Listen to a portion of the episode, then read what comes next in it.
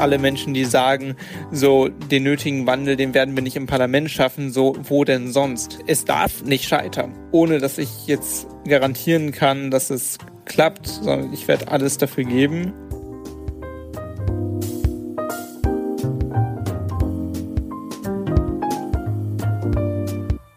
Hallo und herzlich willkommen im Sinneswandel Podcast. Mein Name ist Marilena Behrens und ich freue mich, euch in der heutigen Episode zu begrüßen. Werbung. Wie auch letzte Episode wird die heutige unterstützt von Otto. In der letzten Episode haben wir berichtet, wie diese ihre Retouren aufbereiten. Otto versucht aber auch, Retouren im Vorfeld zu vermeiden, etwa durch Online-Videos für Produkte oder persönliche Beratung von Produktexperten über Telefon, WhatsApp, E-Mail oder SMS als zusätzliche Hilfe bei der Kaufentscheidung. Es ist wichtig, dass Unternehmen ihre Recyclingstrukturen optimieren, als auch, dass wir als Verbraucherinnen möglichst bewusste Entscheidungen treffen. Werbung Ende.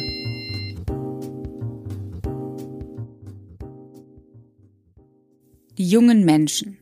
Nicht selten werden sie von älteren Generationen als politikverdrossen bezeichnet starren angeblich den lieben langen Tag auf Smartphones oder präsentieren die neuesten Dance-Moves ihrer TikTok-Community. In Parlamenten, als AnwärterInnen für politische Posten, da sucht man sie vergeblich. Aber stimmt das? Sind es nicht gerade die nachkommenden Generationen, die immer wieder an PolitikerInnen appellieren, insbesondere wenn es um die Einhaltung der Pariser Klimaziele geht? Oder hat das nichts mit Politik zu tun und ist nur Aktivismus. Und wer junge Menschen als politikverdrossen bezeichnet, sollte der sich nicht vielleicht auch fragen, ob es dafür nicht gute Gründe gibt? Ob Politik, wie sie bislang gemacht wird, noch zeitgemäß ist? Sicherlich werden die Entscheidungen, die in Parlamenten getroffen werden, nicht mit dem Tempo und den Forderungen vieler Aktivistinnen mithalten können. Aber nur weil etwas schon immer so oder so gehandhabt wurde, muss es noch lange nicht für immer so bleiben. So sehen es zumindest einige Aktivistinnen, die sich in den vergangenen Monaten und Jahren dazu entschlossen haben, die Seite zu wechseln, von der Straße in die Reichstagskuppel zu ziehen. Einer von ihnen ist Jakob Blasel, bis vor kurzem noch einer der führenden Köpfe hinter der deutschen Fridays for Future Bewegung. Aber damit ist jetzt erstmal Schluss. Ariane aus der Sinneswandelredaktion hat Jakob gefragt, was ihn zu dieser Entscheidung bewogen hat ob er das Gefühl hat, in der Politik mehr bewirken zu können als auf der Straße und ob Aktivismus und Politik überhaupt im Konflikt miteinander stehen, einen Gegensatz bilden oder ob sie nicht gar eine Synthese bilden könnten. Wir streiken hier mit tausenden Jugendlichen und jungen Menschen für das Klima, für einen schnellen Kohleausstieg bis allerspätestens 2030. Und wir machen deutlich, dass es um unsere Zukunft geht und das müssen jetzt alle verstehen. Es ist einfach richtig geil, wie viele Leute da sind. Es ist der 25.01.2019. Vor dem Bundeskanzleramt versammeln sich mehr als 10.000 junge Menschen aus ganz Deutschland. Der Wind pfeift an diesem Wintertag durch die Straßen Berlins. Doch das Regierungsviertel ist erfüllt von Stimmgewirr und entschlossenen Gesichtern. Am Tag der Aushandlung des Kohlekompromisses fordern die Protestierenden angesichts der enormen Auswirkungen der Klimakrise eine engagiertere Klimapolitik der Bundesregierung und den Kohleaustritt bis 2030. Zu ambitioniert, zu unrealistisch seien diese Forderungen, heißt es von den PolitikerInnen. 2038 wird schließlich als Datum für das Ausstiegsabkommen festgelegt. Aus Sicht von Fridays for Future ein Kompromiss gegen die Zukunft. Unter den Demonstrierenden ist auch Jakob Blasel. Der 19-jährige Schüler, zu dieser Zeit noch Sprecher von Fridays for Future Deutschland, hat bereits 2018 in Kiel eine der ersten großen Demonstrationen der Bewegung mitorganisiert. Politisiert durch die Klimakrise und die in seinen Augen ungenügende Reaktion der deutschen Bundesregierung tritt er 2017 Greenpeace und der Grünen Jugend bei. Nur zwei Jahre später, 2019, ist Jakob zu einem der bekanntesten Gesichter der jungen Klimabewegung in Deutschland geworden. Aber das allein scheint nicht sein Ziel gewesen zu sein. Gut ein Jahr später, am 24. August 2020, twittert Blasel, der nächste Bundestag ist der letzte, welcher die benötigten Gesetze für die Einhaltung des 1,5 Grad Ziels noch beschließen kann.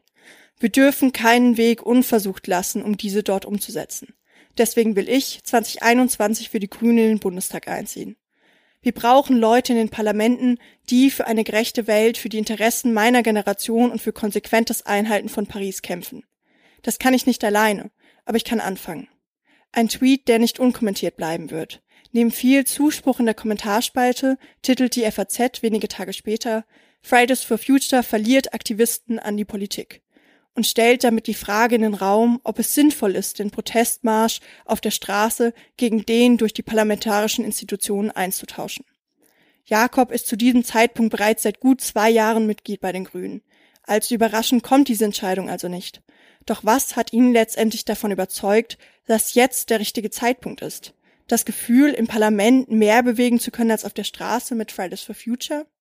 ich habe nie das Gefühl gehabt, dass ich im Bundestag jetzt mehr erreichen kann als bei Fridays for Future. Es ist mehr so ähm, eine krasse Lücke, die ich, die, die ich gesehen habe. Wir haben wahnsinnig engagierte Leute bei Fridays for Future. Ich sehe auch, wie das noch mehr werden und wie jetzt auch nach Corona die Bewegung wieder immer stärker wird.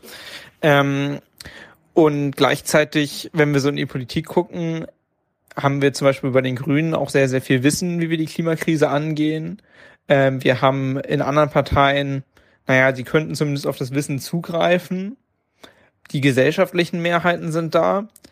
Mm, aber diese Zugkraft und dieser wirkliche Gestaltungs- und Veränderungswille, der fehlt halt einfach in der Politik.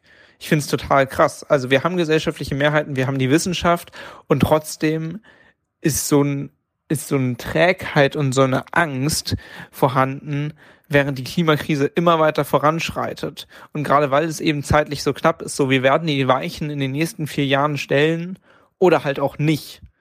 Und das hängt halt alles an uns.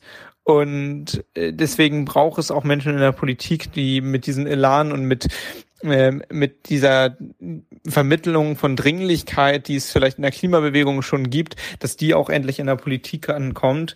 Ähm, und das ist der Grund, warum ich für den Bundestag kandidiere. Aber das ist nie so ein Entweder-Oder, wie das auch vielleicht manche Medien manchmal irgendwie hochstilisieren wollen. Wenn man Jakob zuhört, scheint es sich hier um ein Missverständnis zu handeln.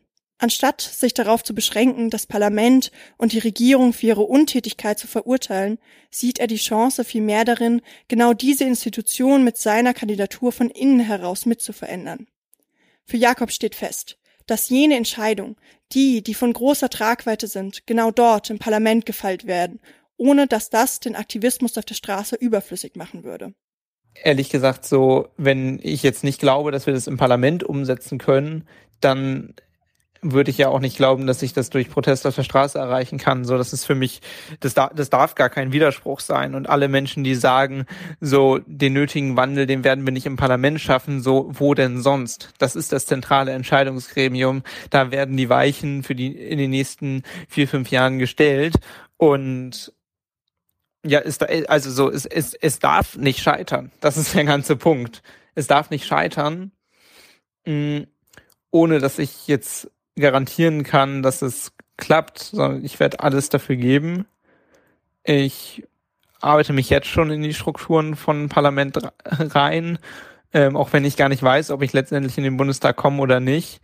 Aber ich arbeite jetzt erstmal so, weil wenn es klappt, dann möchte ich alles dafür tun, dass die nächste Regierung und der nächste Bundestag die Weichen dafür stellt, dass wir die Klimakrise eindämmen können.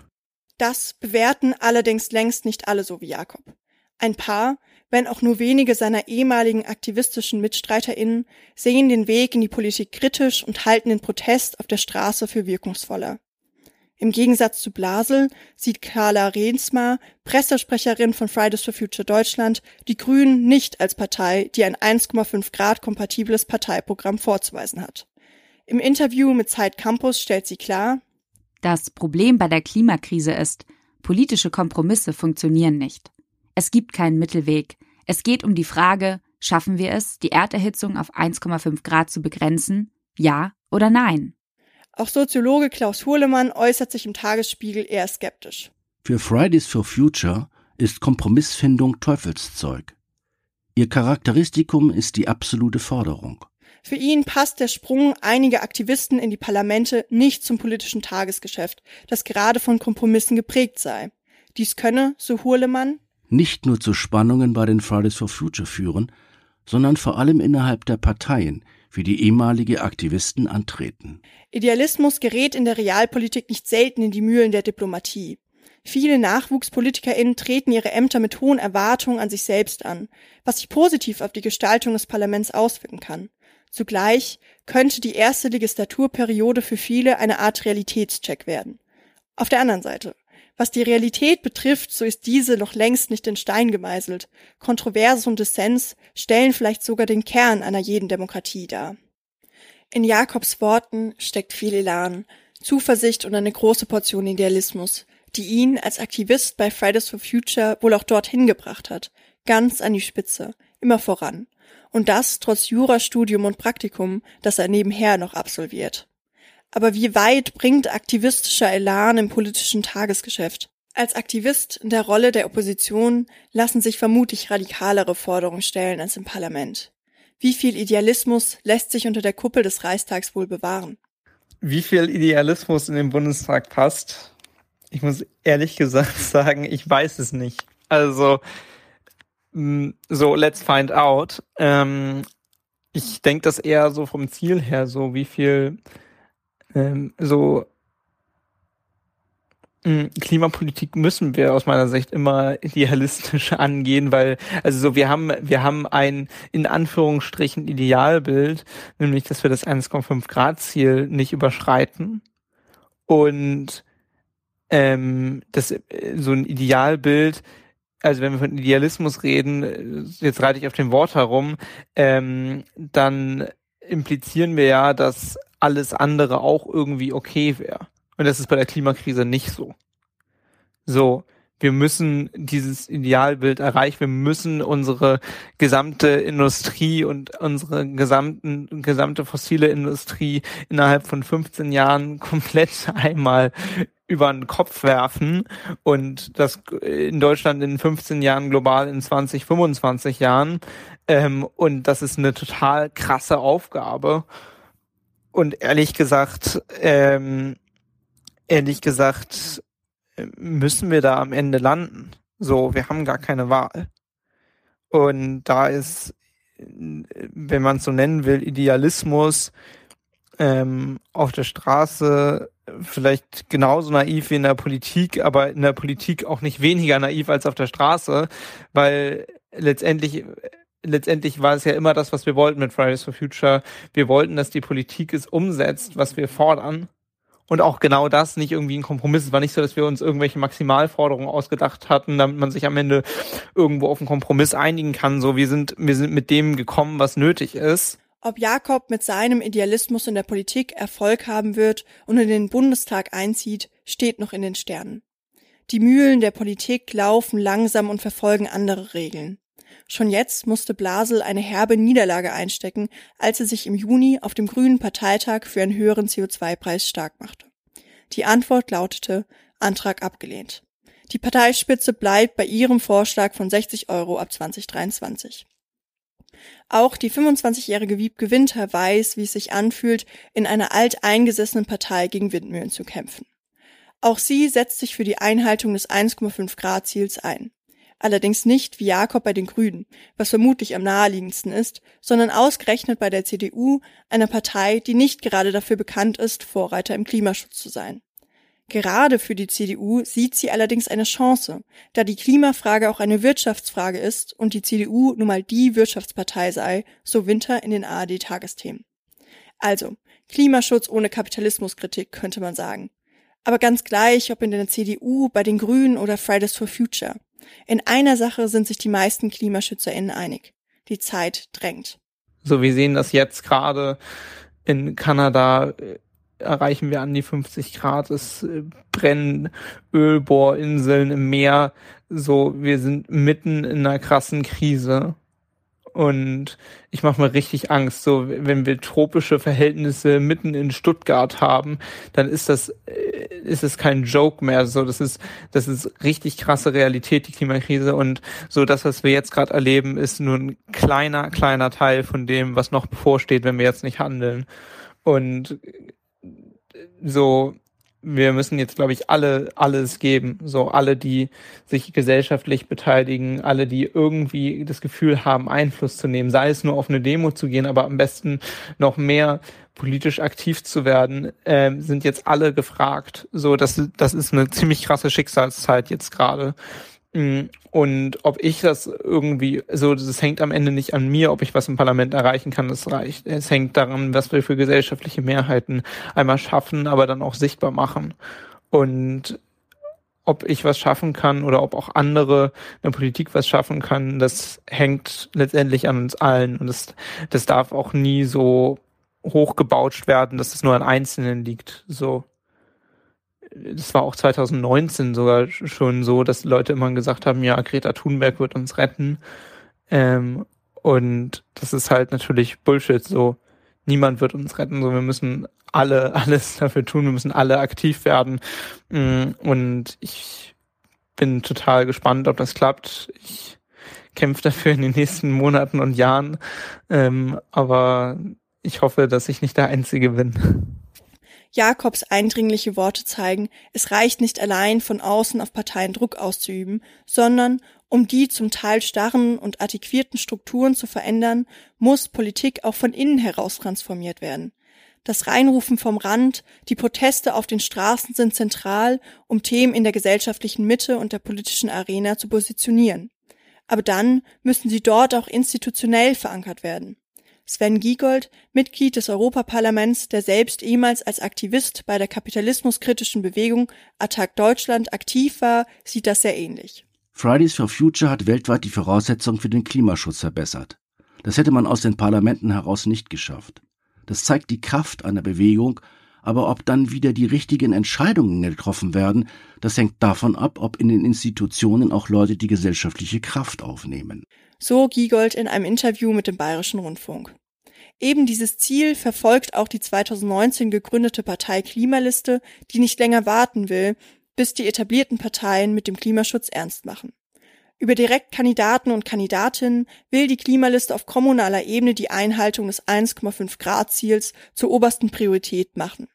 Entstanden ist die Partei aus einzelnen Graswurzelbewegungen, die sich aus Umweltschützerinnen und Wissenschaftlerinnen zusammensetzen. Sie alle eint die Überzeugung, dass die etablierten Parteien das 1,5 Grad Ziel mit ihrer Politik nicht erreichen können und es daher ein Bündnis braucht, welches diesem Ziel höchste Priorität einräumt. Offiziell am 21. Juni 2021 gegründet, ist die Partei schon jetzt in fast allen Bundesländern lokal und regional vertreten. Wie Jakob wollen auch sie frischen Wind in die deutsche Umweltpolitik bringen. Co-Vorsitzende Doris Vollmer betont in der Zeit, dass ihr Grundanliegen sei, die Klimabewegung zu stärken. Dennoch, so Kritiker, könnte die Partei den Grünen wichtige Stimmen bei der Bundestagswahl kosten und somit eine konsequente Klimapolitik auf Bundesebene entgegen ihrer Bestrebung untergraben. Fridays for Future distanzierte sich bereits vor der Landtagswahl in Baden-Württemberg von der Klimaliste, obwohl sie doch einige Forderungen mit der Bewegung teilt. Progressive demokratische Mehrheiten sind essentiell, um in den nächsten fünf Jahren den notwendigen Wandel zu tragen. Kleinstparteien wie die Klimaliste dürfen diese Mehrheit nicht aufs Spiel setzen. So Line Niedecken, Sprecherin von Fridays for Future Heidelberg. Die kommenden Wochen und Monate werden zeigen, welchen Einfluss die neue Partei auf Bundesebene haben wird. Der Trend hin zu mehr Parteipolitik auf Seiten aktivistischer Bewegung zeigt sich aber schon jetzt und wird die etablierten Parteien, aber vor allem die Grünen unter Druck setzen, sich zu positionieren. Wird es eher ein politischer Kompromiss, um für die gemäßigte Mitte attraktiv zu bleiben, oder schlagen sie einen radikaleren Weg ein, wie er von Aktivistinnen und der Klimaliste vorgezeichnet wird? Und die Frage bleibt, können wir uns angesichts der sich häufenden Naturkatastrophen, die laut Wissenschaftlerinnen von menschengemachten Klimawandel angetrieben werden, überhaupt einen gemäßigten Weg leisten?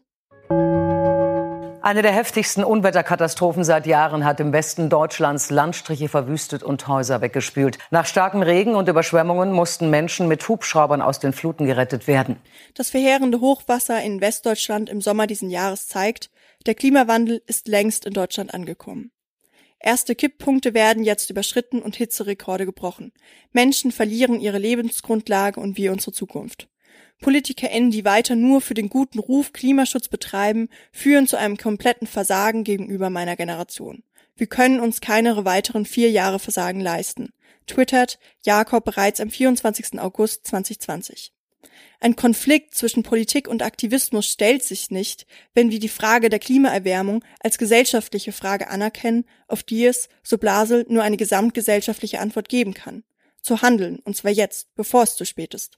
Dafür brauche es engagierte Menschen innerhalb und außerhalb staatlicher Institutionen. Denn, so Jakob, Greta wird uns nicht alleine retten. Doch was bewegt Menschen aktiv zu werden? Was mobilisiert sie, den Marsch auf der Straße oder durch die Parlamente zu wählen? Beide Wege sind mühselig, erfordern Zeit, Kraft und Ausdauer. Was kann Menschen motivieren, diese Sisyphus-Arbeit dennoch auf sich zu nehmen?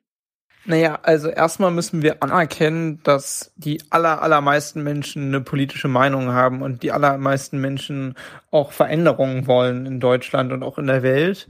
Ähm, und wenn wir schaffen wollen, dass diese dann auch aktiv werden, also von diesen, äh, von diesen nicht zustimmen oder von diesen Ideen, die Leute haben, hinzukommen zu Protest hin zu auch so einen gewissen Gestaltungswillen, halt zu einer gesellschaftlichen Mobilisierung, ähm, dann müssen wir, glaube ich, erstmal eine Geschichte erzählen, warum es überhaupt jetzt der richtige Zeitpunkt ist, wie wir was erreichen wollen, wenn wir uns alle engagieren. Und äh, dann ist es eigentlich äh, relativ simpel. So, es geht dann darum, die, die, eigenen Freunde mitzunehmen, die eigenen Bekannten, und die bringen dann wieder ihre Freunde und Bekannten mit. Ähm, das ist letztendlich der Schlüssel. Ich glaube, das ist kein Hexenwerk. Ähm, wir müssen nur irgendwie riesig und gemeinsam agieren und das immer wieder als eine höhere Mission als nur irgendwie unsere eigene Aktion erzählen. Also so bei Fridays for Future ging es zum Beispiel nie darum, ähm, nur irgendwie Fridays for Future groß zu machen, sondern es ging darum, die Klimapolitik der gesamten Regierung zu ändern. Und diese übergeordnete Geschichte, die müssen wir allen Menschen erzählen, von denen wir erwarten, dass sie mit uns mitmachen. Ähm, und ja, ich weiß gar nicht, ähm, was man da, was man da noch tiefer machen soll. Ähm, so die Methoden sind eigentlich klar. Ich glaube, die, das entsteht vor allem aus einer Motivation und aus uns selber heraus. Ob ein übergeordnetes Narrativ und Gestaltungswille allein aus uns Aktivistinnen machen und damit die Krisen des 21. Jahrhunderts bewältigt werden, ist fraglich. Aber Hoffnung und eine Erzählung, wofür es sich lohnt zu kämpfen, ist sicherlich kein falscher Weg, das Schicksal in die eigenen Hände zu nehmen und aktiv die Zukunft mitzugestalten. Ganz im Sinne Karl Poppers, der Aktivismus als die Neigung zur Aktivität und die Abneigung gegen jede Haltung des passiven Hinnehmens charakterisierte. In diesem Sinne, Schreibt uns gerne unter redaktion.sinneswandel.art, was euch bewegt oder bewogen hat, aktiv zu werden. Könnt ihr Jakobs Entscheidung in die Politik zu gehen nachvollziehen? Und was braucht es eurer Meinung nach, um den Weg in eine nachhaltige und lebenswertere Zukunft zu gestalten? Wir sind gespannt.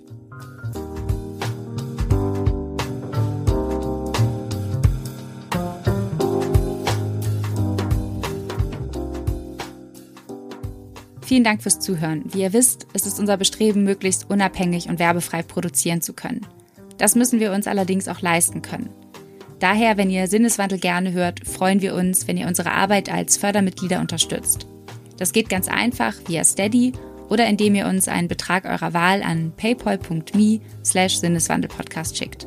Alle Infos zur Episode, Quellen und weiterführendes Material findet ihr wie immer in den Show Notes. Mein Name ist Marilena Behrens. Ich bedanke mich bei euch fürs Zuhören und sage bis bald im Sinneswandel-Podcast.